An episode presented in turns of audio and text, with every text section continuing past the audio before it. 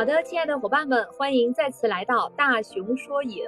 那今天呢，依然是由我们大熊说影的团队跟大家一起来聊聊电影，体悟人生。那今天啊，是二零二二年的四月二十二日。为什么我特别要强调一下这个数字呢？因为咱们今天待会儿要聊的这个电影啊，也和这个数字有关系。二十二，二十二呢，可以说它是一个神秘的数字哈。那如果对神秘学或者是灵性有研究的伙伴，可能就会知道，我们在卡罗牌的大阿卡纳正好有二十二张。那么希伯来语呢，有二十二个字母。生命数字当中，二十二是大师数，也就是超级的构建者。如果你还懂点人类图啊，在我的专辑里面有一个专门就是讲人类图的啊。它这二十二号闸门代表的是优雅和开放，也就是说，凡是在你的人类图当中有了二十二号闸门的伙伴，在处理世俗琐事的时候呀，就能够展现出极具质感的行为。哇哦！所以今天啊，我们要聊的这个电影，就是在二零二二年里面正好有两个二哈，在国内上映的。然后其中一位主角就是一度厌世的二十二这样的一个灵魂。没错了啊，他就是豆瓣评分高达九点三分，并且获得了奥斯卡最佳动画片提名的《So》，大陆的一名心灵奇旅。那今天我们有哪些嘉宾跟我们一起来聊聊心灵奇旅，体悟一下人生呢？那我们就邀请我们麦上的所有伙伴跟大家来打个招呼吧。来，大熊。Hello，大家好。Hello，主持人好。啊，我是大熊。啊，说车说电影的大熊。我们。这个聪明的伙伴肯定猜到了啊！大熊呢，就是我们大熊说影团队的这个领导者啊，我们的 leader。来，我们的哈哈，Hello，大家好，我是哈哈。嗯，说说影，说生活，说还说什么来着？好像要会说很多，还会说书。呃，可以关注我一下啊，想听什么都可以来找我，我会说很多哟。哦，听起来就啥都说啊，就是你想说啥都可以找他。对 呀，可以，对，可以关注一下我们的主播啊。好，下一位我们三宝。Hello，主持人闲云姐姐好，大熊好，哈哈好，我是三宝畅谈啊，是话痨姐姐，也是 也是喜欢看电影，喜欢啃书啊，喜欢自己编小段子。然后大家有同好者可以沟通，可以交流。嗯，谢谢大家。好嘞，啊，那讨论的过程当中啊，我们所有在现场的伙伴，如果你有想发言的时候，也随时欢迎你啊举手啊，我们会欢迎大家一起参与到今天的互动讨论当中。所以今天呢，我们是一个开放的啊，欢迎每个人都表达自己的观点的所谓的。事实有真假，观点无对错。那我们今天就敞开来聊一聊，但是也先跟大家预告一下我们的时间哈。我们大概呢会在十点多一丢丢啊，至于多多少，你就看大家的热情了哈。嗯，那过程当中啊，台麦上的嘉宾，如果你有特别想说的话，你可以随时打断我，你们是有这个权利的啊，因为。咱们今天不是我一个人，也不是咱们某某些人自说自话，是大家互动起来、交流起来哈。好，那说到心灵奇旅，刚才简单的介绍了一下啊，你，听起来好像挺牛的样子啊。那它的背后，也就是我们经常会说他的老父亲啊，除了导演以外，还有就是他源自于哪家公司，这个呢就不得不说一说这个背后的牛逼公司啊。所以这个部分呢，我们就先请哈哈小姐姐啊，跟我们来聊一聊，然后其他伙伴可以进行补充。来，有请哈哈。好的，好的，啊，那我简单的来介绍一下它背后的公司啊，叫皮克斯动画工厂，呃，简称的是皮克斯。它是一家专门制作电脑动画的公司。呃，这个公司呢，目前是在美国加州的艾默里维尔市。呃，这个公司呢，发展尖端的电脑三维软件，包括有专门为三维动画设计的软件，嗯，还有就是用这个软件呢，是可以做出像相片般拟真的三维景象，这就是技术比较牛的啊。那皮克斯的前身呢是乔治卢卡斯的电影公司的电脑动画部。一九七九年的时候，由于《星球大战》电影的大获成功，卢卡斯影业呢就成立了电脑绘图部，雇请艾德文卡卡特姆负责和其他技术人员一起设计电子编辑和特效系统。卡特姆呢后来就被认为是皮克斯的缔造者和纯电脑制作电影的发明人。那接下来呢，我简单的说一下它的发展史啊。呃，就像呃，一九八四年的时候，约翰拉塞特离开呃工作多年的迪士尼，加入了卢卡斯影业旗下的工业光魔公司。呃，同年呢，他是开始创作自己的第一部 3D 短片。然后在接下来就是一九八六年的时候，呃，那个卢卡斯电影公司旗下的这个公司呢，电脑动画部被史蒂夫乔布斯。以呃一千万美元收购，正立成为独立制片公司皮克斯，呃，然后这个时候，在一九七九年的时候，就是呃呃那个卢卡斯呢是被任命为皮克斯的共同创办人跟技术总主管，呃，这个时候皮克斯的总共员工是有四十四个人，那再往下的话就是呃。它的发展史历经了1987年、88年、89，一直90，一直到现在最近的，就是它获过了、获得过了很多的奥斯卡的技术成就奖，非常非常多啊，包括什么呃原创最佳原创歌曲呀，然后像呃电视歌曲奖，还有最佳儿童音乐专辑奖。嗯，奥斯卡的最佳原创歌曲奖。提到奥斯卡的话，大家肯定都知道，这是电影界的最高奖项了。然后就是，就由此可见这个公司有多么的牛啊。然后继续，然后说一下他的作品吧。呃，包括动画长片、动画短片，比较有名的像呃《玩具总动员》呀，《虫虫危机》呃《怪兽电力公司》《海底总动员》《超人总动员》《赛车总动员》，还有《料理鼠王》。呃，飞屋环游记，呃，包括赛车总动员，呃，海海底总动员二梦寻梦环游记等等，其还有那个二零二零年的心灵奇旅啊，因为作品实在太多了，然后我就不一一的说他们的年份，然后我说的这些的话，相信大家真的是耳熟能详啊，很多人都看过的，呃，那接下来呢，我再说一下它的动画短片吧。就是最早的，像一九八四年的《安德烈和威利的冒险》啊，然后再往后，呃，最近的就是二零零三年获得奥斯卡最佳动画短片提名的，呃，就是很多个那个很多很很多部的那个动画短片，像鸟啊，呃，然后呃还有什么棋局，呃，包括那个叫什么，反正实在是 太多了，太多了，没错，眼花缭乱啊。对，我就有点儿，有点儿那个，因为数量太多了，太多了，记不清楚，嗯，非常非常正常的，真是主持人简直太懂我了啊！其实说到就是刚刚有说那几部什么各种总动员的时候，就是大家肯定好多好多都看过，然后就知道这个公司到底有多牛，包括他获得了很多奥斯卡的啊什么动画短片奖啊、动画长片奖啊，各种各样的奖项，真的是囊括了大大小小的奖。啊，是的，真的是太牛的公司了。哎，我也悄悄的采访一下，哈哈哈。你刚才说了这个牛逼公司下面创造了这么多的动画片，有没有哪几个是你特别喜欢的？呃，我想想啊，有一个料理鼠王，还有飞屋环游记，然后就像有一个叫什么啊，我想想那个叫啥，那个叫啥，太多了，寻梦环游记。呃，对对对，《飞屋环游记》我是很喜欢的，还有那个那个那个什么，呃，刚刚说的《料理鼠王》，呃，因为我我是看的挺久的了，看的挺久的了，嗯，然后就是没错没错，嗯，因为《料理鼠王》是二零零七年那一年推出的，已经过去好多年了，嗯，还有吗？关于这个皮克斯公司，你觉得还有哪些地方牛？还有没有补充的？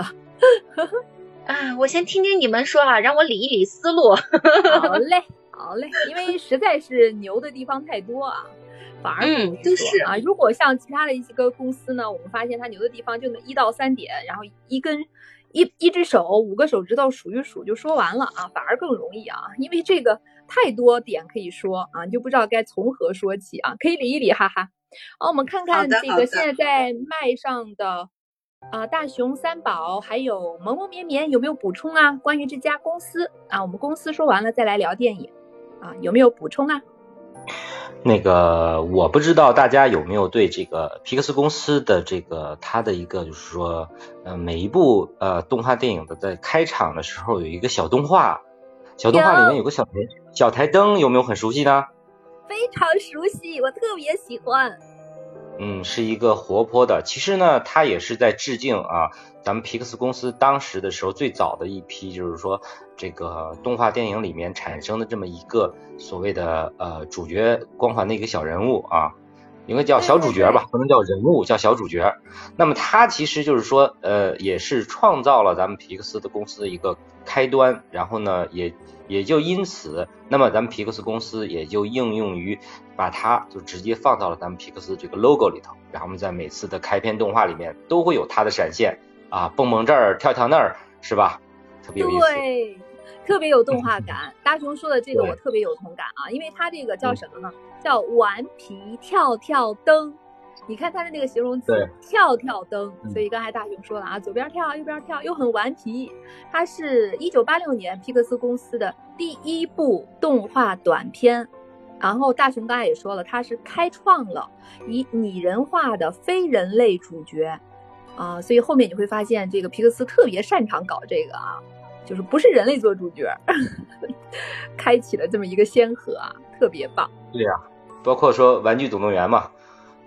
对，也是用玩具啊来做主角啊，老鼠做主角啊，然后海里的尼莫哈，你看这些都是一些非人类啊，机器总总动员里面的瓦里都是一些非人类的主角，对，这是特别棒的一个补充，嗯，谢谢大雄。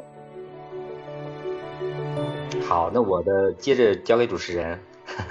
好的，嗯，如果其他嘉宾没有补充呢，我们就。小结一下哈，就是我们所说的心灵奇旅的背后是有皮克呃皮克斯这家牛逼的公司啊。那有时候我们会说啊，心灵呃它是由什么呢？由全世界最知名、最有创新精神的动画制作工作室，也就是我们一直在介绍的皮克斯制作成的。所以通过刚才哈哈的介绍、大熊的介绍，你就知道凭什么他能拥有这样的双最之名。那么，这么一家特别知名的又有创新能力的公司拍出来的片子啊，就特别值得我们的期待哈。那么，在二零二零年，那么这部《心灵奇旅》也就在大陆上市了。我们来看一看这部电影啊。啊，稍后呢，我会请我们所有的嘉宾来聊一聊，因为我我猜大家都是看过的哈。哎，你这部。电影里面看完之后最大的感受、最大的感悟啊，或者是特别触动你的台词和瞬间啊，都可以哈。呃，如果啊，我们用最短的语言来介绍这部电影呢，可以说它是一个什么样的故事呢？它其实讲述了梦想成为爵士钢琴家的男主啊，这是一个黑人男主啊。啊，因为翻译的关系呢，有一些会把它翻译成乔伊高纳啊。那我们知道说的是这个黑人男主就好了。主角不止他一个啊，还有另外我们刚才说到的，今天开场提到的特殊的数字啊，神秘力量的数字二十二，就是厌世的灵魂二十二。他们两个人相遇，相遇之后呢，携手返回现实世界，再去寻找生命的意义的这么一个故事。这是一句话的这个总结啊。当然啊，听起来这个故事并不复杂。但是这么一个真诚的又不复杂的故事，怎么就让我们很多的人一边看电影一边流眼泪，甚至看完电影之后大呼说啊，这是一部拍给成人看的，让我们能够体会人生的意义和价值的，让我们知道怎么样去寻求以及什么才是自己人生真正意义的电影哈，啊，所以我们待会儿呢就邀请我们的嘉宾来谈一谈感悟啊，请我们的嘉宾呢稍作准备啊，在这里我就。说最后一点点补充，就是咱们的刚才说了，父亲有两个来源，一个是公司啊，那另外一个呢就是他的导演。哎，刚才哈哈有提到，我们有那么多的这个作品，那其实这里的心灵奇旅啊，它你也可以理解为是成人版的《头脑特工队》，就是其中的一个片子啊。因为他俩呢是来自于同一位父亲，就是我们所说的导演，他是皮克斯导演兼编剧的 Peter Docter。呃，那各位可能蛮有意思的一点啊，就是《心灵奇旅》这部电影，它其实来源于制作《头脑特工队》的时候的一句话，翻译成中文那句话大概的意思是：所谓生活。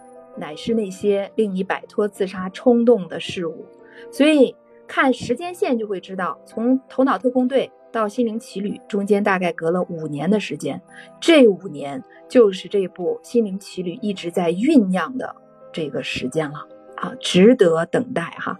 好，那下面我们就邀请一下现在在麦上的嘉宾，当然我们今天的听众啊，如果你也想分享，你也可以随时举手哈，来聊一聊您看完。咱们的心灵奇旅之后，有没有特别打动你的台词，或者是场景，或者是瞬间，以及看完之后你最大的感受、触动是什么？嗯，来，哪位先来？嗯，没人说，我来。我看你开着麦呢，大家估计也看着你开着麦呢，所以你先来吧。啊，你看啊，嗯，我印象里头，当时的时候就是看心灵奇旅的时候，就是。主人公那个乔伊嘛，就是这可能是翻译的原因啊。乔伊，嗯，也就是说历经波折，完成了他只对他自己的梦想的一次演出。其实呢，嗯，这个波折呢是中间咱们一个大环节的一个，就是说呃影片里的一个形容。当然说也是也能当做一个演绎，嗯，但是呢，在演出结束以后呢，其实他发现人生依然是周而复始，就是说也没有太多的这种改变。而让他非常失落。其实，在这个时候的时候呢，就是说有这么一个音乐大师，就给乔伊讲了一个故事。什么故事呢？我来给大家分享一个小故事。嗯，好嘞。大鱼和小鱼啊，应该是小鱼和大海的一个故事。那一条小鱼告诉老鱼，自己要寻找别人称之为海洋的东西。老鱼听后很惊讶。告诉小鱼，你现在就在海洋里呀。那小鱼说：“怎么可能？这全是水。我想要的是海洋。”其实故事很简单，但是呢，其实它表明的是什么？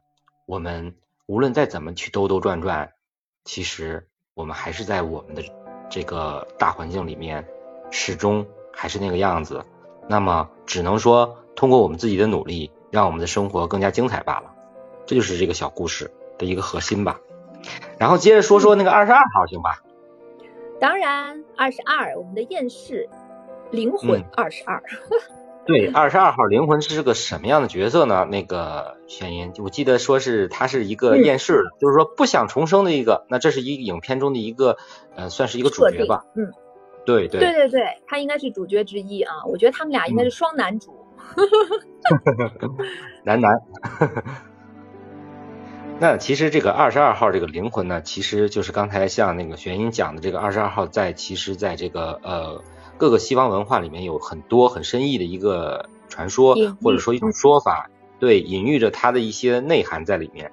那么呃，同时这片这部影片呢，也把咱们这个二十二号用他们的这种方式去表达出来，去平息了呃二十二号这种啊所谓的抱怨社会。啊，这种嗯厌烦，这厌烦社会的这种，或者说不想去重生的这种方式，去理解人生的一个意义，对吧？嗯，他其实呢，在对他其实呢，他在这个呃，就是所谓的影片中的一个万物万物殿堂里面，他始终找不到点亮他重生的那个火花，那这就是一个故事情节。那即使是就是说呃，他遇到了最优秀的导师，什么？贝多芬呀，什么这个那个，就是说那个叫叫，对他们这个这些这些角色，就是说都是呃当代的或者是以前的那那时那时候的那些名人大咖嘛，就是说正儿八经的，然后结果呢都没有碰出火花。而这个，而乔伊呢，他是为了想方设法回到地球上，就是他现在是灵魂体嘛，为了想方设法回到地球上呢，就用用了用另外一种方式，那就他回到了这个地球，也就正好的不小心把二十二号也带上了。同时呢，呃很阴差阳错的这个这个这叫什么呀？互换了身份，因为乔伊呢，他养了一只养了一只猫，嗯，不是不能说养，他是当时是病床上有一只猫陪着他，对，然后呢，在回魂的状态下呢，他这个呃这个这个可能说。嗯，不适宜说在咱直播间 讲啊，但是呢，确实就是这是一个桥，这是咱们影片的一个桥段嘛，嗯，对。然后呢，他就阴差阳错呢，乔伊呢进了猫的身体，然后呢，那个那个二十二号呢就进了乔伊的身体里头。是的。然后呢，因为因为为了完成，就是说呃，乔伊在祈求二十二号帮他完成这个音乐的一个梦想嘛，所以就在祈求二十二号来帮助他。那么二十二号回到地球上呢以后呢，也通过。呃，咱们这个乔伊或者说地球上的一个生活，尤其是呃，在他回到地球上以后，因为由于他是他是这个长期在病床上嘛，他这个身体也是倍感饥饿嘛，所以就是首先是身体这个叫什么呀，生理上的一个反应，导致于说特别饥饿。那么呃，这个很诚实的表现出来了，对对对，然后呢这个，然后呢乔伊就很理解他这个肚子叫是怎么回事，就去。说那当时他是一个猫的角色嘛，就去叼了一个披萨给他给给这个二十二号啊给乔伊的身体吃了。是的。然后呢，当时的时候就让这个二十二号就感觉到啊人人间还有这么好的美食。然后呢，慢慢的，对，慢慢的这个二十二号呢也喜欢上了地球的生活，从而呢也就是点燃了，也就是所谓的他这个最后一个火苗的一个导火索嘛，对吧？嗯。对，其实呃，中规中矩的话，就是说，乔伊利用他的一个本身的一个基本的设定，平淡无奇，却呃解决了在这个无法去接受人间现实的这么一个所谓的这种啊体这种灵魂体，或者说这种角色的一种感悟，让人生更有这种呃对这个让让所有的吧。可能这个现在来讲的话不太好说，真真的不太好说，在直播间，就是说能感悟到人生的美好，只能这样讲。懂的。对，嗯，对对，大熊刚才就说了，他看了这个电影之后，特别触动他的一些片段啊，尤其是那个鱼和海洋的故事啊，还有二十二号他的这个性格特质啊，就让我们又重温了一下里面很多的经典片段，还有经典的台词。那稍后欢迎你继续来分享哈，我们先听听看其他嘉宾有没有补充，有没有想说的呀？看看哈哈三宝和嗯萌萌绵绵啊，嗯，谁要么我先说吧，刚刚，稍后再请萌萌哈。我刚刚听到大熊分，嗯，是有点卡吗？是我这里卡还是你那里卡，亲爱的？嗯，三宝有点卡，或者是我这边。是我这边的原因吗？你再说一句试试，好像好一点了。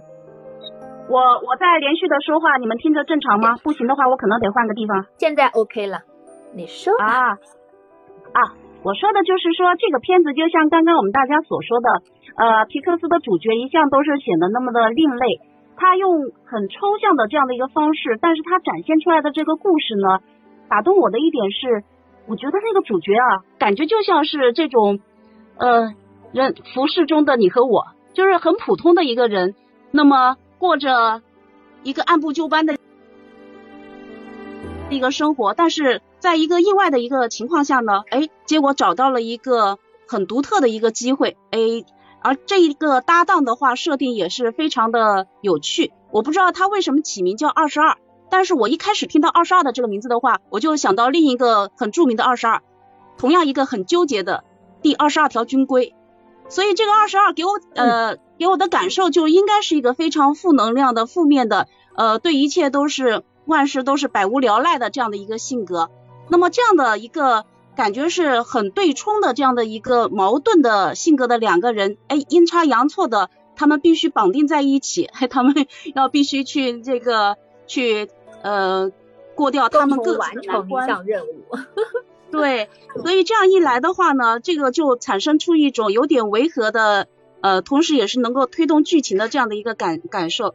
那么我我就觉得其中二十二就很像一个在我们这个人世当中非常时不时感到很 emo 的这样的一个小主角，而另一个呢，他变成一个灵魂以后，他由于他的不甘，他其实是一个呃非以一种非常积极的心态想要重获到他的一种新生，那他代表了我我们人间的一种欲望。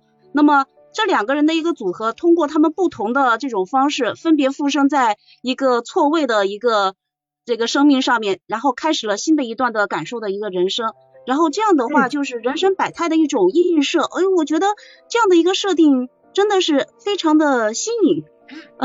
首先就是我们我们可能看中国影片看惯了那种非常高大上、很很宣传主旋律的东西，然后即使是有它的对比项来说，这个权重也是不一样的，总是正向的多，呃，负面的少。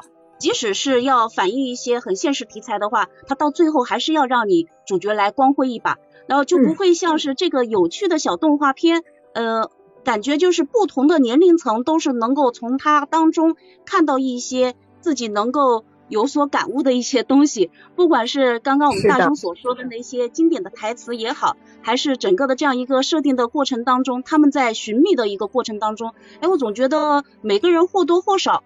都能够找到一些自己的影子或者身边人的影子，那么这个就是它的真实性能够打动我的一个地方，特别真诚的一个电影。看完以后，对对对对，然后就是说能够让人看完片子以后，不是说就结束了，还可以反思一下，就是他把提炼的这个高度用一种非常巧妙的隐喻的一个方式，呃，也就是说他把他想要让你。所了解的价值观，这些相应的事情，很隐秘的装进了你的脑子里，让你很容易去接受它。我觉得这一点是他做的非常非常成功的一点。是的，谢谢三宝啊，让我们知道了这个电影呢，它其实讲的是普通人的普通事儿，就像我们每一个人一样。但是呢，他用他巧妙的设计和隐喻，以及非常棒的视觉和音乐。为我们呈现了很多特别让我们容易接受，但事实上我们没有做到的价值观，比如这个电影里面经常会出现的那个词“火花”。火花，所谓的火花，并不是生活的全部意义。啊，我觉得，哎，这个补充也特别好。来，我们看刚才有开麦的萌萌绵绵，Hello，Hello，哎，你好。Hello，大家好。那个我看到这个电影啊，啊，就是，嗯，正好是，嗯，我之前看过它，然后记得当时的感悟还是挺深的，但是可能时间有点长了，所以我就只是还记得一些片段啊，一些细节上的东西。就是，嗯，其实刚才我我的想法跟三宝有点像，就是我能从男主和那个二十二号灵魂，就他们两个人的身上看到很多我的影子和我身边人的影子，确实是能够感觉到的。就比如说男主他可能一心想成为一个在爵士乐上发展的很好的一个音乐家，他有开演唱会就是演奏会的梦想，他有。有想和哪一个就是大咖一起去同台演出的这样的一个梦想啊，他可能梦想非常的远大，但是呢，他的生活却好像没有达成那个目标。我记得他好像是在学校当音乐老师，但是底下的孩子没有人愿意听他去去讲那个音乐上的一些知识啊，听他弹琴，没有人喜欢。其实他的现实的生活和他的梦想来说差距特别的大，但这其实。嗯，和我们平凡人来比的话，就好像是特别的相，特别的相似的，很相像的。就拿我自己来说，我可能想成为一名记者，我想成为一名主持人，但实际上呢，我可能只是一个很平凡普通的打工人。我有自己的梦想和理想，但是现实呢，跟还有特别大的差距。就那句话怎么说呢？梦想很丰满，现实很骨感嘛。就是好像我们也是这样的一个人。嗯嗯，然后二十二号灵魂他就找不到自己的火花嘛，所以他得不到他的那个地球的那个小标志，他没有办法去出生。对，其实他，嗯，他他很，嗯，怎么说呢？就让我感觉他跟我像的，跟我们像的一个点呢，是在于他一直都在寻找一一样东西，但我觉得他其实找不找得到又有什么所谓的呢？他在那个学院。那心灵学院可能他身边的小伙伴一个一个都去那个地球上出生了，都有自己的地球生活了，他还没有。但是我感觉他挺快乐的，就是他可能通过自己的一些调皮的形式啊，一些嗯不配合你的方式，很捣蛋、调皮捣蛋的在那个心灵学院里面，但是他很快乐，他很自由，他很畅快，就是他哪怕他是我觉得，如果说他没有最后得到自己的火花，去到地球上的话，他也会生活的很好呀。为什么一定要去纠结那个生活？的火花呢？然后再有就是他，我记得有一段是他黑化了，他就在那个像沙漠、海洋一样的那个地方，对他他黑化了，就是谁都不认了。然后，呃，他就。一直在念叨说什么嗯什么找不到还是什么的之类的，我找到我一定要找到我的火花，我一定要找到我的火花，陷入到我执当中了。对对对，他就好像陷入了自己的一个怪圈里面啊，用我们俗话说，可能就是钻牛角尖了，就出出不来了。他完全失去了之前他的那种生活的状态，这反而是不好的。就在我看来的话，就是放到我们的生活当中，就是如果我们对一一样东西。太过于执着了，以至于偏执到了一定的地步，我们反而会失去原本生活当中的很多。就是，嗯，这可能也是给我的一个启示和一个道理吧。其实到到最后，嗯，就是到到后来，他跟那个男主去到地球上，他们灵魂互换，就是他们灵魂和身体就是比那个。发生改变，那个二十二进到男主身体里之后，他开始以一个人的身份去生活，去体验男主他有过的那些，比如说吃那个披萨，对吧？嗯，他觉得很好吃，很喜欢吃。然后还有去到男主经常去的那个理发店，去跟他的朋友们聊天，他是很喜欢和很享受那样的生活的，就是，嗯，对，其实就是，嗯，给我的一个感觉吧。没有必要去纠结于生活当中的某一个小点，也不用去纠结，去一定要找出来说我的我的火花到底是什么，我这个人擅长的到底是什么，我做这件事到底是为了什么？没有必要去纠结。其实生活当中的很多细节，包括美食啊，包括风景啊，包括身边的一些亲人和朋友，其实我们在和他们相处当中的任何细节，任何一件小事儿。它都是有它存在的意义的，就没有必要说是一定要找到一件特别大的事情、特别伟大的事情。男主后来不也是达成了他的梦想？他和那那个特别伟大的音乐家一起同台去演奏了，但是他嗯，对，演出了，但是他最后也好像也没有说是嗯得到特别大的满足。呃，对，没有什么特别大的满足感。然后呢，跟他想的有点不一样。对。对对对，是这样的。他反而就是，嗯，可能他原原本的生活，就在我看来，就我们跳出这个电影，以一个上帝视角来看的话，就会觉得他原本的生活其实已经很好了，有亲人，有朋友，有工作。就可能不满意的点在于，他觉得工作可能稍微有一些，嗯，不顺心、不如如意吧。嗯，可能是这样。就是，嗯，我的感感触可能就是在于这样的一点，就没有必要纠结和。太过钻牛角尖，在生活当中，嗯，是的，是的，谢谢萌萌绵绵。我觉得，呃，帮我们梳理出来看电影的几个可能的视角，一个呢，就是人生其实没有什么不能放下，放下我执，放下那份一定要找到火花的执着，这可能是从二十二号身上所学到的。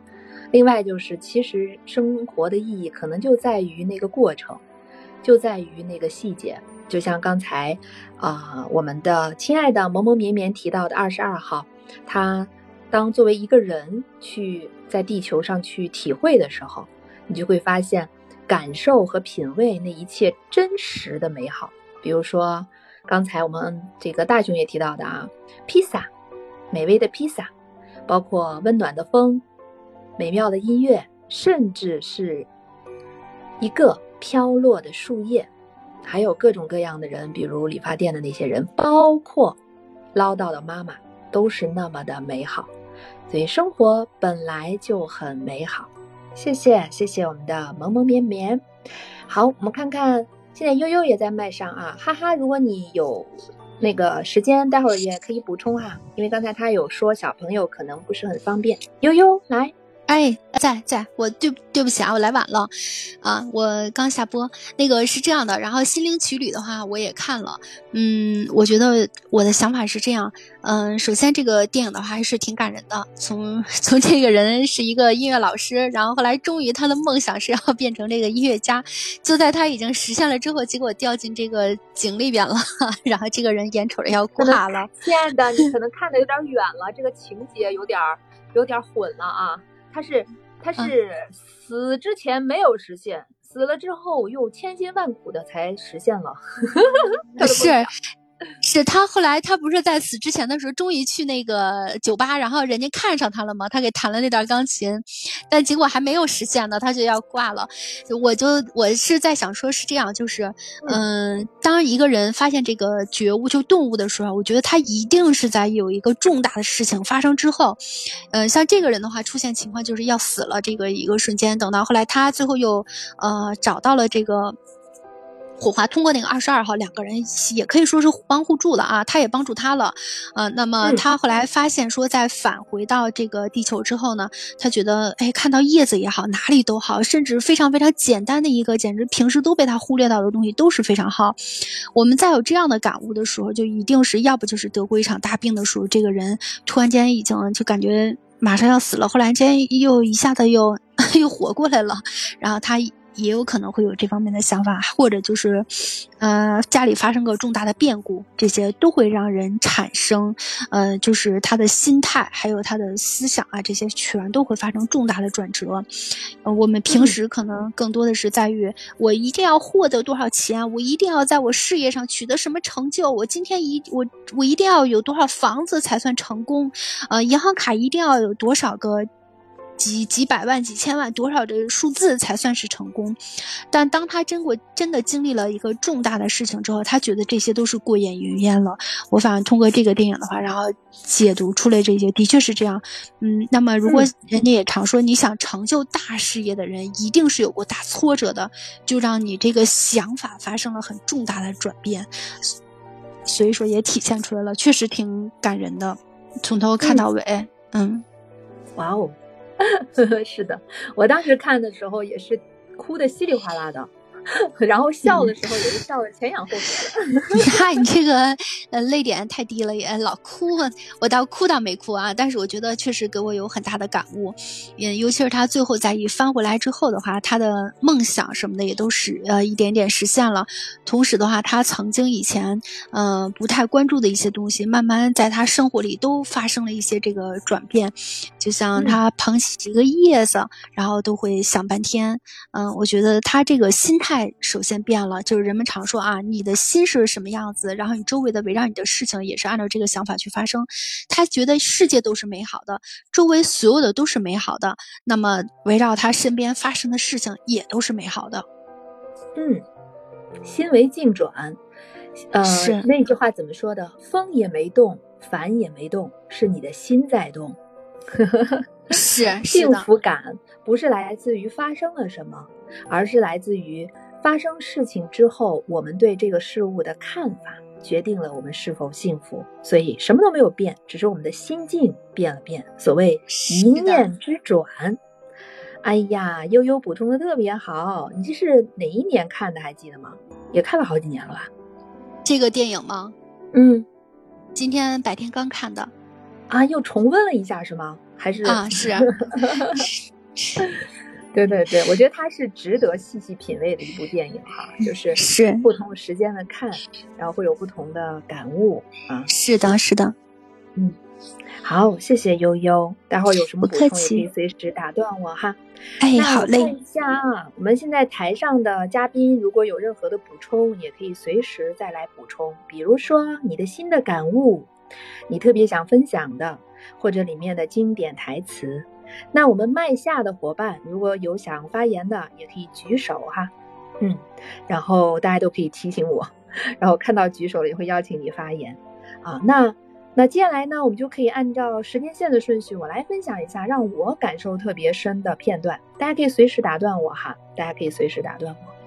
就刚才我们的嘉宾都已经分享过，说在这个过程当中，两个男男主角，呵呵就是这个其中的。男主人公啊，就是这个黑人男主人公，当时咱们的皮克斯设计这个主人公的时候，一开始其实这两个啊，先定的是二十二号，就是他们定了一个立意，呃，大概要探讨的是什么，很有意思啊。大家会发现，皮克斯近些年呢，特别喜欢探讨这种灵魂生死的主题。呃，我不知道大家有没有这种感觉啊，就是你会发现《心灵奇旅》呢，它有点像融合了《寻梦环游记》和《头脑特工队》，有点这个两个的融合。比如说，你看这个两当两个人二十二号灵魂以及我们的这个男主 Jill，他这个走到我们的灵魂之地的时候，那个呃蓝蓝的那个感觉，是不是特别像《头脑特工队》里面的那个那个那个代表忧伤的悠悠啊？对，然后男主人公他立志要成为一个顶尖的爵士乐手哈。现实生活当中呢，他其实在中学里面是当兼职老师，那么台下坐着都是一些不爱听他讲课的，或者大部分吧，不太爱听他讲课的五音不全的孩子们。然后有一个瞬间，有一个片段特别打动我的是，有一天校长告诉告诉我们的男主人公，他可以转正了，那意味着什么呀？就意味着像咱们中国拿到铁饭碗了，成为一名正式的中学音乐老师。然后他的同事特别兴奋的一个女生跑过来跟他说：“Joe，恭喜你，你再也不是合同工了，你是正式教师了。从此啊，你有五险一金，有工会，最重要的是没人能够解雇你了。”然后特别强调了三个字：一辈子。那此时此刻，作为普通大众来说呢，应该是人生最大的喜事儿了吧？结果，我们的男主啊，加纳德一点都不开心。为什么？他觉得自己是天生的钢琴手。然后这这个部分有一个台词，我印象还是挺深的啊。他说：“I was born to play，我是为此而生的，我是为这个钢琴而生的。我要成为钢琴手，这是我终极一生的梦想。我这辈子如果实现不了，我就……”啊，闭不上眼呢，哎，所以特别有意思，就在电影的开场那几分钟，好像就五分钟以内吧，就这个事儿就发生了。然后下午，我们男主呢又收到了另外一个让他梦寐以求的 offer。我们刚才提到了，他梦寐以求的就是要成为爵士乐手啊，加入著名的乐队呀，跟他特别喜欢的著名的萨克斯风的这个演演奏家同台演出，实现了。所以这时候就有。我以为我看到这里的时候，第一次，我以为这个电影要探讨的是，我们到底应该是追求梦想，坚持为梦想而战斗呢，还是要，哎，抱住铁饭碗呢？啊，结果我后来发现猜错了啊！哎，大家可以对照一下自己，就像刚才我们有两位嘉宾都说，这个电影里面说的就是咱们自己，我们就可以从当中看到一些自己的影子啊。所以你会发现，我们大部分的吃瓜群众都会选择，注意是自己选择铁饭碗，不愿去冒险追求梦想。但是恰恰相反的是，我们看电影的时候，我们就会希望我们的男主人公做出相反的选择。你得追求梦想啊！哎，结果，sorry，这不是一个关于梦想的故事。我们猜，我猜到了开头啊，却猜不到结局。结果呢？那 男主到底是选择了前者还是后者？他当然是选择了去实现他的梦想家的梦想，然后特别兴奋，他就死了。这就是电影开头差不多五分钟啊，这个就特别出乎我的意料。我说，哎，这难道不是一个关于如何坚持追求梦想的故事吗？我猜错了。那我就继续往下看，就它的情节设计非常的巧妙。死了怎么办呢？然后这里面他就来到了我们相当于咱们中国的奈何桥啊。然后我说到哪儿的时候，如果大家觉得哎有你想到的一些台词啊，有你想到的一些感悟啊，大家可以随时开麦哈，随时开麦，然后大家就可以来分享。然后我们台下的伙伴如果觉得我们今天的嘉宾分享的不错，别忘了送上我们的掌声，然后关注一下我们大熊团队的每一位主播。啊，现在在台上的大熊、贤音、哈哈、三宝还有悠悠，都是我们大熊团队的这个影视这个播客的主理人，大家都可以关注一下啊。我们啊，大熊下面有一个专辑《大熊说影》，我们后面这这一期以及每一期的节目回放都会放在那个专辑里。好，言归正传，大家可以随时打断我。然后呢，死了之后就来到了我们中国的所谓中国的奈何桥啊，但是这里面设计的特别棒。如果是我们中国人，可能就是来吧，干了这碗孟婆汤，我们就来生再见了，是吧？但是这里面它设计的特别好的是，就当然不肯接受自己的死。哎，这时我们很多人可能为男主点赞哈，你你看他是多么的坚持。为梦想而奋斗，但是你当你看到电影最后的时候，你会发现这恰恰是男主啊要克服的地方，要反转的地方啊，他追求的东西可能一开始方向就有些偏差了，不不用这样啊，就像刚才我们在麦上的那个，呃，我我想一想是悠呃不是悠悠，是另外一位呃伙伴表达的啊，放下我执啊。然后这里面有几个词翻译的特别好，比如说我们说的生之彼岸，啊，然后，嗯，他当我们的男主人公死了逃亡之后，他会成为了一个迷失的灵魂，啊，lost soul。但是我觉得翻译成中文之后就更有意境了啊，迷失的灵魂。哎，所以 the the great before 就是我们所说的这个。投胎的地方哈，哎，这里面就有一个特别有意思的设定，就每个灵魂投胎转世前都要被塑形啊，要要有情绪，哎呀，找到自己的火花，你才能投胎，才能去地球。我不知道大家对这段有没有印象？我自己对这一段印象特别深刻，是因为里面出现了那个画风的突变。你看他的画风一开始是写实的啊，周围就是呃动。虽然是电脑动画，但是看上去真的是像真人一样的细腻的触感。然后男主死了之后，哎，你会发现那个风格呢变成了线条的黑暗色。然后再来到这个 Great Before 这个地方的时候呢，突然出现了毕加索的画风。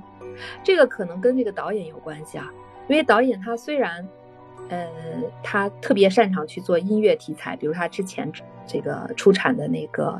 动画电影一样哈，但是他也有自己的偶像，那个偶像就是对大家猜对了，毕加索。所以这时候你会发现他那个画风就是毕加索的那种打破二维视觉的画风，有没有？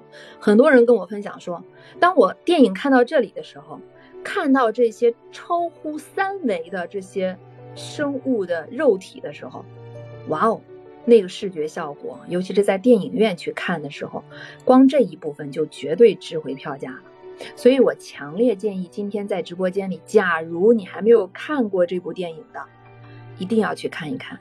假如能在电影院里去看，我不知道还能不能实现这个梦想哈，绝对值得你再去看一看。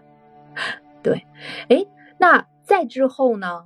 这个故事其实很简单，但是里面的设定特别的有创意。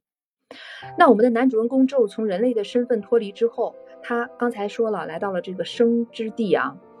那你会发现这边有一个特别的设定，就是最重要的一个设定，火花，spark。哎，这个时候我看到这里的时候，我就灵光一闪，我说啊，我终于知道这个电影要讲什么了。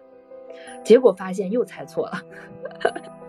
就是我以为啊，那个火花非常非常重要，所以这个电影可能要探讨的就是我们该如何拿到自己的火花，知道自己擅长是什么，然后去追求什么。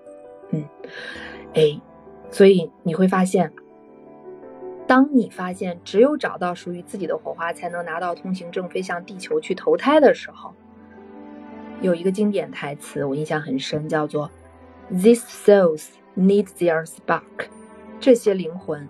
需要他们的火花，哎，在这里我们缓一缓，我们问问现在还在台上的伙伴哈，你们有没有找到自己的火花呀？来，台上的这些嘉宾来，你们有没有找到自己的火花？你们对火花是如何看待的？这段有没有人想说一说？小七，对呀，对呀。然后，我觉得吧，我人生的火花就是生我的小宝贝吧。啊，已经完成了吗？对呀，已经完成了，而且完成了不止一个。哎呀！然后我之前作为，嗯，就是感觉没有孩子的时候，总觉得自己是一个小孩儿，但是当你有了宝，是个小孩，但是我现在妈妈的眼中永远都是小宝宝。但是我现在不单纯是一个小孩儿，然后我觉得现在我更多的时候是一个母亲。我觉得，嗯，之前，嗯，那些。嗯，之前的世界并没有很多让我有感触的地方。当有了一个孩子以后就不一样。你想想，在这个世界上，然后真正的有一个或者两个在流着你血脉的人，我觉得他们就是我生命中的火花，很神奇的感觉。我听你刚才说的时候，我自己突然冒出的那句话就是“好神奇”，对的，那种生命的延续啊！哎，这个。这个一下子让我有点跑题的感觉啊，就是我自己跑题，不是你在跑题啊，就是，嗯，我就觉得生孩子，尤其是对于一个女人而言，它就让生命更完整了。对，就好像你没有一个孩子，你就没有这种体验。就对应到咱们的电影当中，其实它的过程比结果更重要，就是活在当下的每一刻，比你所谓执着的去追寻那个火花更重要。对，而且还有一个。嗯，特点就是本身我是不打算要孩子的，我甚至想过要做丁克。啊，但是什么让你放下了 做丁克的执着？就是不是我自己放下了？其实我在生孩子的时候，我还有没有放下那个选择？我觉得我还是不在，没有想过。生孩子，但是孩子在你的身体里怀胎十月，然后生出来，你看到一个生命咕咕坠地的时候，那种奇妙的连接，真的就给我的生命就带来了不一样的感受，就是我瞬间瞬间觉得世界都美好了。我其实就不太理解之前为什么自己会不想要孩子。哎，在那个时候你就知道了，就我们说那个当下顿悟。体验当中的顿悟，就是你从理论上永远无法说服自己，但是只要在那时那刻你真的经历了，就自然发生了。哇哦！所以我不知道，对，所以我不知道其他人生命中的火花是什么样的，但是我的火花就是这样的。哇哦！谢谢小七，给我们拓展到了一个生命啊，生命的奇迹。哎，我刚才看到我们的佩叔，不好意思，我这个。看不太清楚这个字啊，不知道有没有读错啊？来，没有读错，说说你的观点。嗯，我我呃我很好，我很喜欢你们的这个电影解析，因为年轻的时候我看过很多，当时不卖座但是又很经典的电影，现在电影院已经不推这些老电影了。一个是《心灵捕手》，还有一个是很早以前的叫《莉莉玛莲》，不知道你们有没有看过？还有一个，当当时我们看的都是死那个，呃，斯拉夫人拍的。我们后续给他安排上。好的。然后，呃，你你在现在正在播的这个，嗯，心灵奇旅，嗯，我看了一下简介，好像是讲一个小男孩的那个人生轨迹吧？啊，不是。你说那个小男孩的是不是我们上次聊的那个第六感啊？哦，等一下，我正在打开你们的页面。MC 就这点不好，你不能放插图，还得打开页面。对呀，我们作为忠实的消费者和使用者，可以给他反馈一下。对，我们允许他有进步的空间。对，那我先看吧。嗯，他是双双男主。好嘞，啥时候你准备好了，随时开麦哈。好，其他嘉宾三宝，贤英，我我回答一下，我我感觉吧，刚刚佩叔所说的那个影片，我都有印象。佩叔应该是一个和我差不多同龄的爱好观影的人。你说的那个《莉莉玛莲》应该是一个呃早期的一个跟战争有关的一个片子，然后也是那一种就是用一种很平实的一个叙事手段。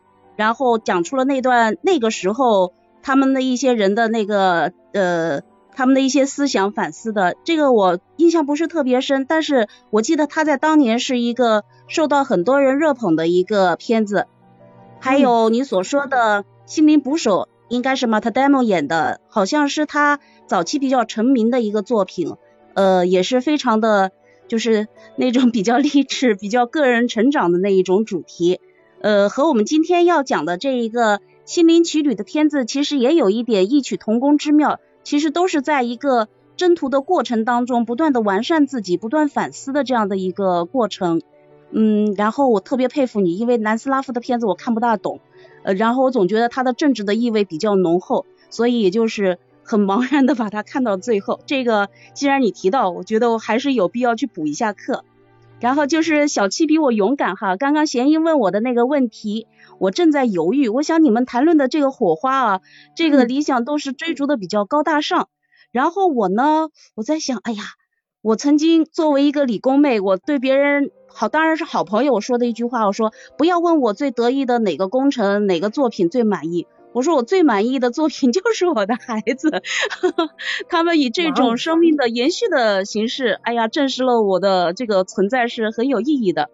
因为当时我就引用了李宗盛大哥在那个歌词里面说的，有一首歌叫《希望》嘛，说养几个孩子是我的希望，我喜欢喜欢他们围绕在我的身旁。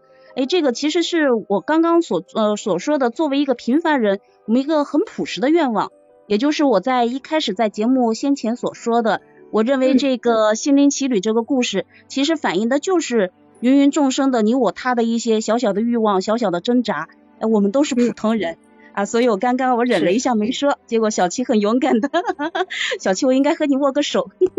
是的，我非常拍一下掌。哎，我建议你们俩互相打个脸就可以了。互相给互相鼓个掌，对，是 其实我这里，嗯，我给悠悠、给贤英、大雄，我们都鼓过掌。然后我开头跟他们开玩笑说，鼓掌很有成就感，因为每一个人都是主播的脸都是很正面、很漂亮的脸。我啪啪一下量了一下啊，你们的巴掌脸有两个巴掌那么大，但是小七给的是个背影。打完之后，你发现脸上就出现了红晕。打小七，你要留意了。他如果是个恐怖电影的话，他会回头，然后头上还没有五官。哎呦，我这开开玩笑开的有点大。好了，你为什么要打我？啊，没有没有，是为你鼓掌，为你鼓掌。哎，我们再次邀请一下直播间的所有伙伴，可以关注一下我们麦上的主播哈。麦上的主播呢，基本上都是我们大熊团队的主理人。哎，大熊上来了啊，嗯。Hello，Hello，我我来跟大家分享一下我的这个人生顿悟的这个瞬间吧。哇哦，你也顿悟了，我也顿悟了。像悠悠说的，人的顿悟要发生在磨难之后，你的磨难是什么呀？我我我应该不能说是磨难，我觉我觉得我应该是一种抉择。就是当初我们在做这个公职考试的时候，我是以这个。办公室职员的身份考入到现在的这个所在这个单位，然后呢，嗯，我就一直在办公室工作。我的工作办公室嘛，就是上上传下达这个样子。但我越干越茫然，越干越迷茫。就是，哎呀，我当初考这个单位是为了什么？勿忘初心，想一想初心对，然后其实，其实我在这个单位，就是我我的这个单位说好还是不说好？是是那个，你可以悄悄的打个星星，把它隐藏起来。嗯，它是一个帮助弱势群体的一个单位。嗯，当时呢，嗯，我考进来的时候，总觉着以自己的一腔热情能够帮助到这些弱势群体。但是在这个办公室干时间长了以后，其实我是没有机会接触到他们的。虽然所有人都告诉我，你做的这些事情其实也是从另外一个方面在帮助他们，但是跟我的初心是相违背的。一直到这个二零一一年、二零零八年，国家开始组织这个社工考试，我就好像突然一下子就找到了自己的方向，所以就通过自己几年的努力，在二零一一年取得了这个证以后，我就特别大胆的去跟我们的这个单位的大大领导总头头，我就跟他说，我说我说我要去一线。我说我不要坐办公室，我要去一线。然后领导当时就说说，你是要从政还是要还是要做这个一线的这个工作人员？我说我要做一线的工作人员，因为我当时来来单位，我就是想帮助这个这个服务对象，我就是想帮助他们。我说，他说那你不觉得浪费吗？我说我不觉得浪费。我说我说我我可以有有很多东西我可以去学，是不是？嗯嗯。你让我来来办公室坐办公室，我说我很难受。虽然说我也会去尽我的努力去把这份工作做好，我不是说这份工作不好，而是说他让我忘了我自己的初心。恭喜你找到了自己的初心，这并不容易，也不是每个人都能做到哦。嗯，对，就是当我从那个管理岗位上一下子做到这个一线工作人员的时候，这个落差是相当大的。是不是好多人都不理解呀？很多人都不理解，在背后说我傻子，然后 说我犯错误了，被骂了官了。哎呦呦，你看那个妖刀，不知道咋想的。咦，对，真的是有这样的。原来做管理，现在跑一线去了。哎呀，对对，会有很多很多版本，你知道吗？我就我都不知道哦，原来我我我会犯这么多错误吗？那是在他人看来。对，所以其实，嗯，也也也会受到一定的影响，因为毕竟嘛，有一些无中生有的事情传到你耳朵里的时候，你就会觉得莫名其妙。一开始我还会去跟大家解释，啊，我不是这么想的，我是觉得我我我想这样做，所以我就这样。但是有些东西，就是理解你的人，你不用去说；不理解你的人，你说了以后，他反而会觉得，哼，你有那么高尚吗？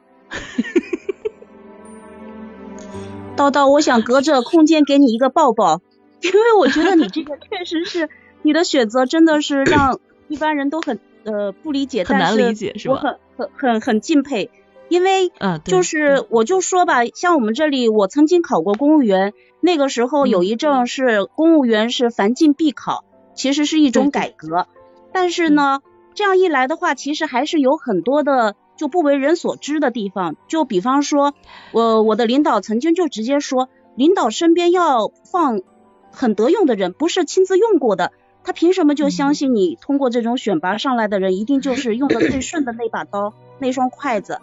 所以，其实，在很多 刀刀，刀刀这个名字真的没白起。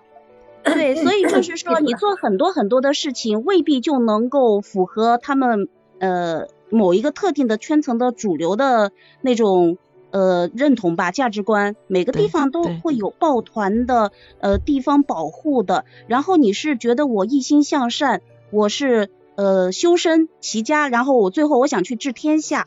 但是呢，现实往往会啪啪，这个巴掌不是我们给你的鼓励的小巴掌，是冷冷的巴掌，很很很让人伤心。就是是，其实我是觉得。当我身边的工作人员也好，或者是，呃，就是那样对我的时候，但是我的服务对象不一样，你知道吗？就是就是我跟我的服务对象，你真心为他们付出的时候，有一天晚上，然后我的服务对象突然给我发了一个信息，他说，嗯，他说他们都习惯于称我叫马姐，就是无论是，哎，无论是刚出生的，就是无论是咿呀学语的小宝宝。啊，一直到十八岁的这个大龄儿童，他们都叫我马姐。学语的小宝宝怎么叫你马姐？对，都叫我马姐，就是我的这个称呼从从那个年龄跨度特别大，统一都称我为马姐。然后他就说马姐，他说你是让我打开我心门的人。哇哦，值了，这点非常不容易。嗯，有这句话就值了。哎呀，我现在一想起这个话来，我还是很感动。就是因为这些孩子们呢，他们是就是让我打一下你的脸，我一直在打你的脸。就是就是他他们他们是从小被被爸爸妈妈扔掉的人，就是他们能敞开心扉太难了，太难了，是的，特别特别难。我能理解，有一种孩子被称为星星的孩子。就如果不是用你这种温暖和爱，真正的去善待、去对待他们的话，他们的世界其实就是封闭的。对，就是，所以说我我可能，嗯，我我我在领导身边的话，我可能会得到领导的赏识，我可以顺风顺水坐上，嗯，您我很很年轻就坐上中层的这个位置上，我可以这样做，但是我真的就是那种那种认可，那种奖励和从孩子们嘴里说出这样的话的时候不一样，真的不一样，一点点都不一样，那个分量啊，真的是。这就是我们的价值观，我们想要的是什么，只有我们自己知道。那个初心是我们的心，不是社会的普世价值观。对，我想安慰你，但是 我觉得你做的，对我想我，但是我觉得你做的非常棒，非常好，棒棒的。反正觉得自己，我选择有声也是，我原来也跟大家交流过，就说为什么选择有声，就是。觉得人活在这个一这一辈子活在这个世界上啊，我们总得留点什么，嗯，我们总得去去影响点什么。我觉得我可以用我自己的付出，用我自己的努力，去可以让另外一个或者是几个生命得到快乐。我觉得我这辈子就值了，无论我这个人生什么时候结束，我都不吃亏。是的。哎，我都觉得我的掌声不够送的。下一秒离开这个世界，我都不后悔，因为我做了我想做的。是的，是的，我一点都不遗憾。支持你，这就是这部电影《心灵奇旅》想告诉我们的：活在当下，为自己而活，知道自己想要什么。那个意义是我们赋予的，跟他人无关。为妖这这也就是，呃，没有没有没有没有，这也就是我我我现在教育，掌声都送给叨叨。我我我最我现在呃就是有一个女儿嘛，然后我对她的教育观就是，嗯，女人这辈子其他的东西不重要，但是你一定要知道你这辈子想要什么，不要人云亦云。女生是特别特别容易受外界影响的，是女生是特别特别容易受外界影响的。你要找个好男人啊！你要抚养好孩子，对对吧？都是女人要做的事情，哪有男人做的呢？对，凭什么？是这样的，不是这样的。所以我希望我的女儿能够和我一样有目标，然后自己努力去把目标实现了，然后得到一个值得的人生。他也可以的，你们都会拥有最值得的人生。对的，是的。哎呀，刚才悠悠还说我的泪点低，我觉得有人比我泪点还要低，一个比一个的，是吧？哎呀，我我就是水做的女人，你们都是性情中人，歌都能哭的稀里哗啦。哎呀，我听我和我的祖国都哭个稀里哗啦，你知道我忍着忍的可难受了。哎哎，性情中人，对他们都是性情中，我觉得是我看那个唐山大地震的时候哭的稀里哗啦。然后剩下电影的话，还没有让我哭的稀里哗啦的，是吧？啊，我都不用看电影，我听个歌、听个音乐都能。哎呀，来，咱们回归正题呀，回归正题，咱们还来聊一聊心灵曲旅，然后来结个尾。现在的北京时间已经来到了二十二点的十一分，我们争取在二十二点的二十二分之前结束。我们今天跟二十二杠上了。可以有，可以有。那我们说说小二二吧。对，那里面那个小小小主角二十二号，其实我认为二十二号他是找找到了自己的火花的。呃，然后那个另外的男主就死了一回的那个男主啊，加纳加德纳，他以为自己找到了火花，但事实上恰恰他一开始并没有找到，是在二十二号他们共同的启发碰撞之下，最终他才悟出来。人生的意义就是活在当下，活在此时此刻。然后周围的那些人都给了他很好的帮助。就是当二十二号附身之后，加纳家就是我们的男主人公以旁观者的视角审视的时候，他去那家理发店，然后诶，他就发现自己从来没有跟别人真正沟通过，脑子里面就是想着他的所谓的梦想，他所谓的火花，绝世绝世绝世。然后里面有一句台词。我们怎么以前从未谈讨论过你的生活？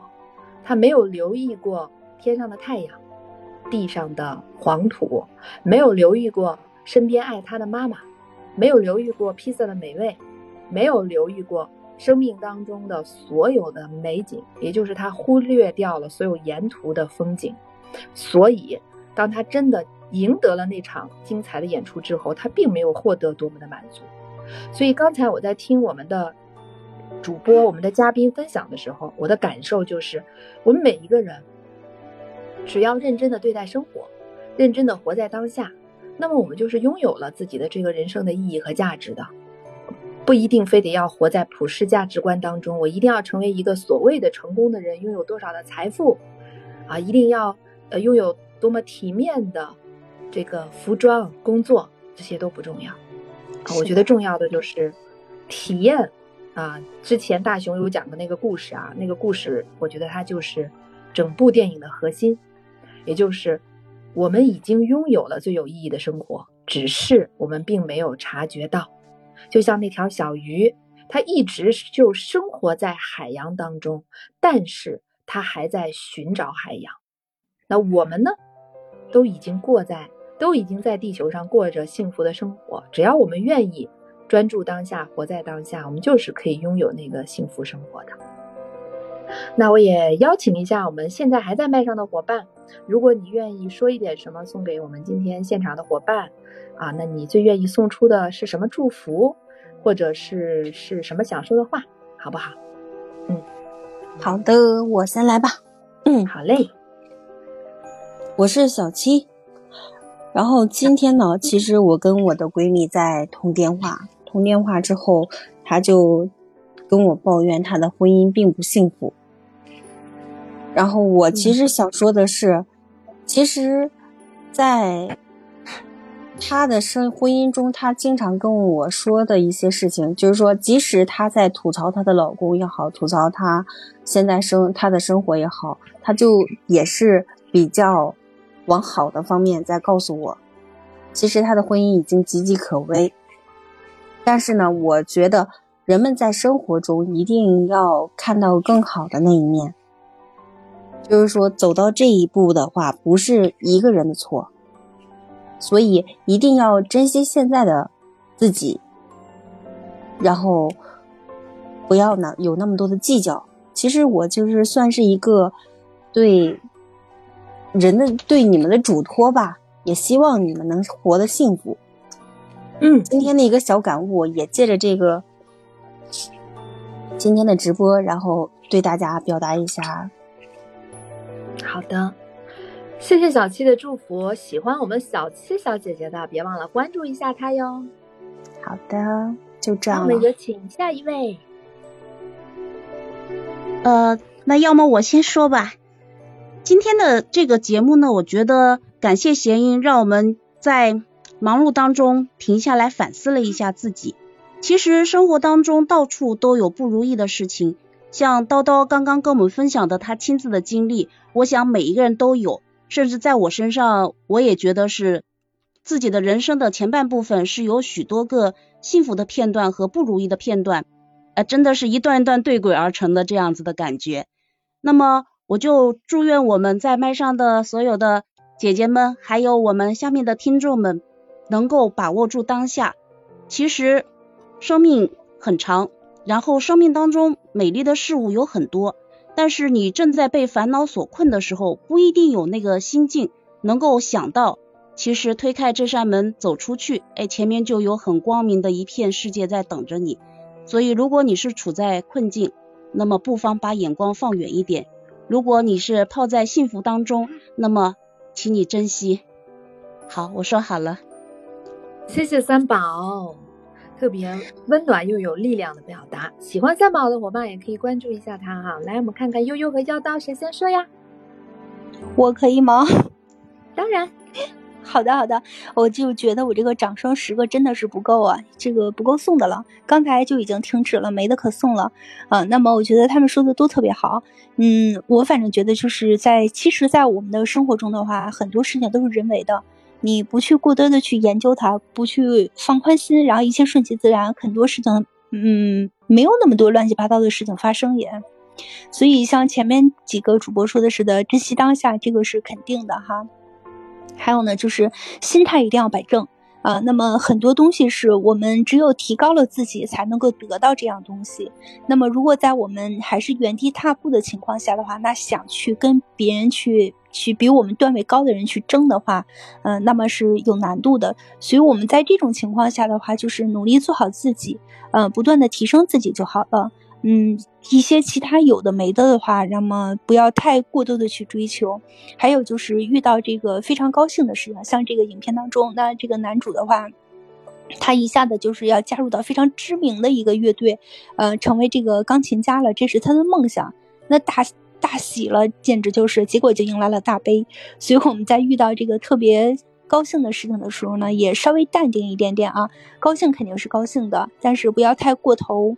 那么遇到很郁闷的一些事情，呃，那么我们生活中就是很多事情接受不了的时候，也不要说呃往牛角尖里钻，然后给自己留点光明啊。没有什么大不了的事情，就是再大的事情，我们翻回头去过几天或者过几年再一看，也只是。哈，很小的一件事情，甚至有的不值得一提，但是更多的时候是被钻在那里了，啊，就是死活都是过不来了，所以很多人就是因为这个，嗯，情绪还有身体啊都会发生了很大变化，啊，总之就是我们活在当下是最好的状态。好的，好的，悠悠，谢谢悠悠哈，我们请妖刀说之前啊，邀请大家喜欢悠悠的别忘了关注一下悠悠小姐姐呀，来妖刀。嗯，就想跟大家分享一下，呃，就就送大家最后八个字吧，就是我们大大提出来的“不忘初心，牢记使命”。就是我们在人生当中肯定会遇到很多选择，肯定会遇到很多诱惑，但是一定要问问自己的心，你想要的是什么？这种生活你是有选择权的，这是第一点。然后第二点就是，嗯，如果身边出现了你不理解的人，或者是嗯，你你不太懂的人，不要轻易的去评价，嗯，然后我们就是每个人做出来的选择，可能都会有他的原因，不要用自己的这个心去衡量别人的心。然后第三点就是，当我们得不到肯定和认可的时候，其实我们多听听自己的心里的声音，只要我们认准了，只要我们自己给自己力量，我们认准这条路就走下去。嗯，总会有志同道合的人可以跟我们一起上路。比如说我呀，我呀，我呀。哦，谢谢妖刀，呃，喜欢妖刀的朋友们别忘了关注他哈。那我也送给大家一句话吧，就如果我们每个人还在纠结啊啊，我要成为更好的、更有钱的、更成功的、更美的、更什么什么什么的，在这样的各种各样的成为当中不断的。分裂自己，忘记自己是谁的时候，那就送给大家这句话：停下来吧，就在此时此刻，停下来吧，让全然活着的我好好感受全然活着的你。感谢所有今天发言过的、没有发言过的嘉宾，感谢所有今天在直播间里聆听我们内在声音、心灵奇旅分享的所有伙伴，在这里也预告一下。所以明天后天九点钟啊，依然欢迎大家来到我们的大熊说影的直播间，继续关注我们的聊聊电影，体悟生活。另外做一个预告哈，下周二晚上八点三十分，啊，我依然会作为这个主持人，带领大家一起来探讨皮克斯的另外一部电影《头脑特工队》，它是关于我们的情绪的，它是关于我们如何控制好自己的情绪的。喜欢的话，记得来哟。好了，那就让我们在提问当中结束今天的分享吧，亲爱的伙伴们，你是否能够回答你这一辈子追求的意义找到了吗？你所期待的火花是什么呢？你活在当下了吗？明天晚上九点钟不见不散，再见了，各位伙伴。